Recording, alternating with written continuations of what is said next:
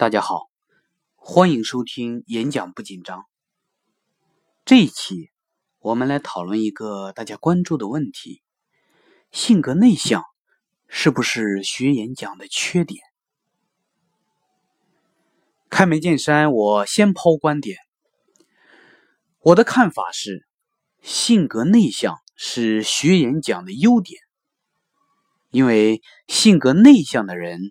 常常敏感而富有思考力，对问题的洞见常常深刻而富有条理，对听众的情绪把控常常细腻而又敏锐。性格外向者具有的缺点，常常也是性格内向者的优点。举个例子，外向者因为性格张扬。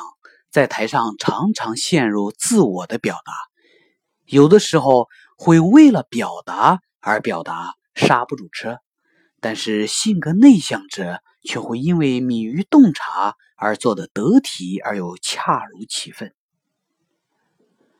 我有许多做培训讲师的朋友，都是性格内向的人，他们在生活中沉默寡言，举止羞涩。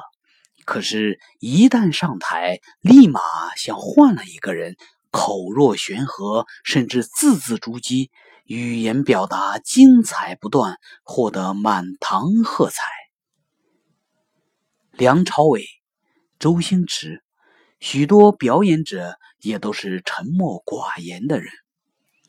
可是，这并不影响他们在表演面前所展现出的巨大的爆发力。所以你看，人的角色常常是多面的，人可以承担的角色也是多面的。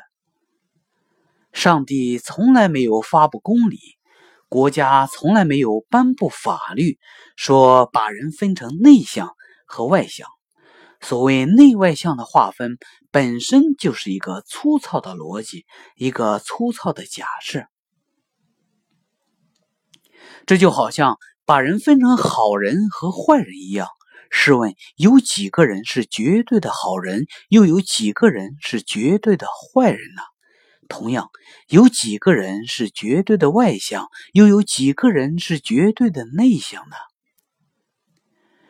在我的学员中有许多人性格外向，但是他们也同样存在当众讲话紧张的障碍。由此可见，内向。并不是演讲紧张的充要条件。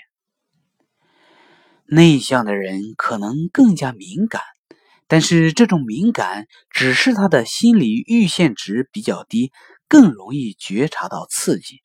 这种敏感是演讲的缺点，但是同时它也会是演讲的优点。在演讲紧张的恶性循环圈面前。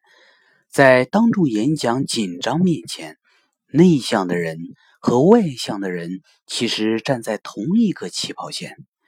这就是我对内向是不是学演讲的缺点这一问题的全部观点。